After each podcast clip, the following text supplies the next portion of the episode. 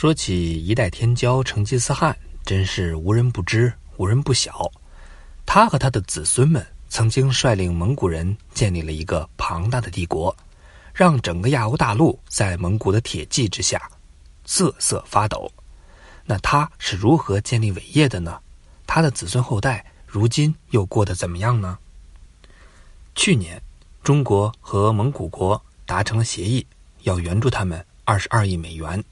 好让蒙古撑过债务危机。很多网友看完这个新闻，都觉得蒙古好穷啊，要靠别人给钱来过日子。对呀，又穷又衰的样子。话是没错，如今的蒙古国呢，确实很穷，国土面积全球排第十八，GDP 排第一百二十一，说出去都让人笑话。但要加一个字。说蒙古帝国，恐怕全世界都会收起笑容，开始瑟瑟发抖。几百年前，成吉思汗和他的子孙带领蒙古大军杀遍了整个亚欧大陆，建立了一个有史以来最庞大的帝国。一代天骄是如何建立霸业的呢？蒙古又是怎么衰落成今天这样的呢？要读懂蒙古的历史，我们先得理解。游牧民这个概念，游牧民基本上不种地，只靠养些牛羊来度日。蒙古这个地方呢，有大片的草原，一直是游牧民的天堂。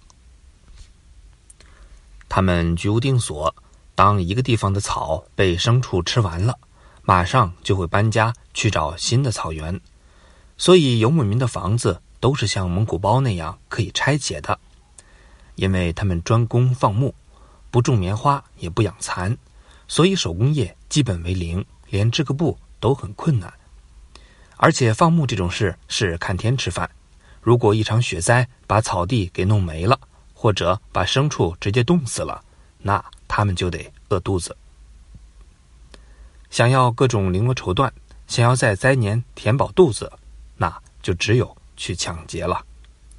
富庶又地大物博的中原，怎么看都是最佳的抢劫对象。历史上，在蒙古生活的游牧部族，在很多的名字，比如匈奴、突厥、回鹘，但他们呢有一个共同点，就是都入侵过中原。打仗的时候，游牧民的优势就体现出来了。他们整天喝奶吃肉，补充蛋白质，身体棒，肌肉壮。娱乐项目呢，都是摔跤、骑马、射箭，非常能打。他们的马也是放养的，在草原上撒了欢的奔跑，比中原那些娇惯的圈养马强了不止一点儿。两者一结合，就变成了非常凶残的存在——游牧民骑兵。中原的军队是以步兵为主，骑兵量少，而且体质很差，对付游牧民族的时候特别吃力。就算你能够打赢游牧民，也没有办法斩草除根。他们早就拆了帐篷，带着牛羊消失在了茫茫草原。恢复一下元气，明天再来抢就是了。反正你的城池永远在这儿，跑不了。就算强如秦朝能灭六国，统一中原，在面对匈奴的时候，也不得不劳民伤财，修筑长城来抵挡外侵。秦朝之后呢？长城也没有被当作文物保护起来，各朝各代一直都在用着，还不断建新的长城，这就证明游牧民族一直威胁着中原。自从有了长城这道围墙，抢劫中原的难度就变高了，但不抢吧，手又痒，于是游牧民间的互相抢夺变得流行起来。经过了 N 年的火拼，从血泊中走出来的胜利者。还是以铁木真为首的蒙古人。铁木真本来贵为部落的王子，但后来呢，家道中落，铁木真就总是被其他部落欺负，老妈老婆都被人绑架过。在各种磨难中，铁木真锻炼出了惊人的战斗力。他带领部落干掉了所有欺负过他的人，以及可能会欺负他的人。一二零六年，铁木真终于统一了这片草原，并且建立了蒙古帝国。顺便呢，改了一个更响亮的名字——成吉思汗。草原上无敌手就这样出现了。成吉思汗就想出去见见世面，于是呢，率领蒙古大军东征西讨。他很快发现自己的邻居呢都是垃圾，什么西夏、金国，没有一个能打的。很快呢，蒙古帝国就抢到了大片土地。可惜的是，成吉思汗被连年的征战搞垮了身体。一二二七年，他病死在军营中。虽然成吉思汗死了，但蒙古帝国的辉煌才刚刚开始。他的儿孙们呢，继续进军，一路上凯歌高奏。在东亚这个大本营，蒙古军队经历几十年的血战，先后干掉了朝鲜和南宋，接着远征越南，还一度坐船杀到了日本。在中东地区，如今的伊拉克、伊朗、叙利亚，蒙古当年都给占了，已经可以隔海眺望非洲了。欧洲也没有能够逃过蒙古的铁骑。号称战斗民族的俄罗斯人，第一个被蒙古乱拳打翻，连莫斯科都丢了。波兰、匈牙利、奥地利也先后沦陷，连意大利都岌岌可危，根本无人能挡。欧洲人一度以为这支军队是魔鬼组成的。要不是成吉思汗死后，这帮儿孙喜欢内讧，经常打外敌，打到一半就班师回去打内战，蒙古还能占更多的土地。儿孙们最终献给成吉思汗的是一个史上最庞大的帝国，它横跨亚欧大陆，占全球陆地的百分之二十，也统治着地球上将近四分之一的人口。完成这一大业用了多少人马、多少时间呢？下面呢就是见证奇迹的时刻。除掉杂牌和伪军，真正的蒙古军队其实也就十多万人。要知道，光南宋这一个敌人，最少也有五十万军队呀。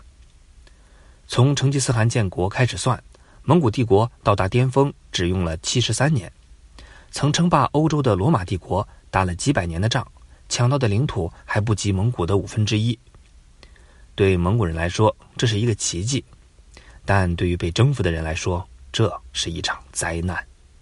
因为蒙古人打了胜仗之后，很喜欢屠城加搞破坏。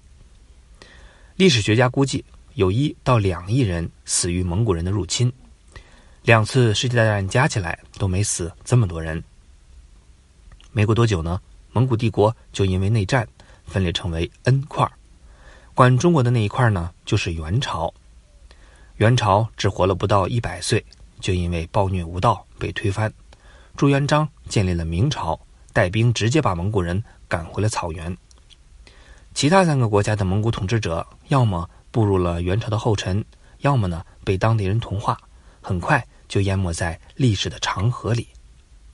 绕了一大圈蒙古人又回到了起点。每天数着羊，回忆长城另一边的繁华，感觉呢就像大梦一场。也许是在这次美梦里花光了人品，蒙古人再也没有重现成吉思汗的辉煌，最终败于同为游牧民出身的清朝，并且缴械当了奴才。到了清末和民国的时候，中国烂得像艘四处漏水的船，政府没工夫把他们管得死死的。蒙古人有了一个选择命运的机会，最终一部分蒙古人决定另起炉灶，在苏联的支持下建立了蒙古人民共和国，也就是我们俗称的外蒙古。另一部分蒙古人呢，则选择留在中国，和大伙儿一起打拼未来。他们的后代现在大多生活在内蒙古自治区。蒙古国独立之后，一直不思进取，想吃啥想玩啥。就把牛羊和地下的矿石拿去跟苏联和中国换。到现在为止，蒙古还是只会挖矿和放牧，工业落后的不行。三分之一以上的人口呢都是贫困户。最气人的是，还不能干回抢劫的老本行。骑马打仗的时代早就过去了。南边中国，北边俄罗斯，这两个国家，你抢一个试试看。这次呢，蒙古欠了几亿美元的国债，居然穷的要号召百姓捐款来还钱，最后还是中国看不下去了，援助了二十二亿美金给他。几千年来都是抢劫别人，如今呢要靠人家的施舍过日子，要是成吉思汗在天有灵，肯定会棺材板都压不住了。虽然蒙古人的征服之路充满着杀戮，而且他们的帝国也是一个十足的短命鬼，但他们的所作所为可以说改变了整个世界的格局。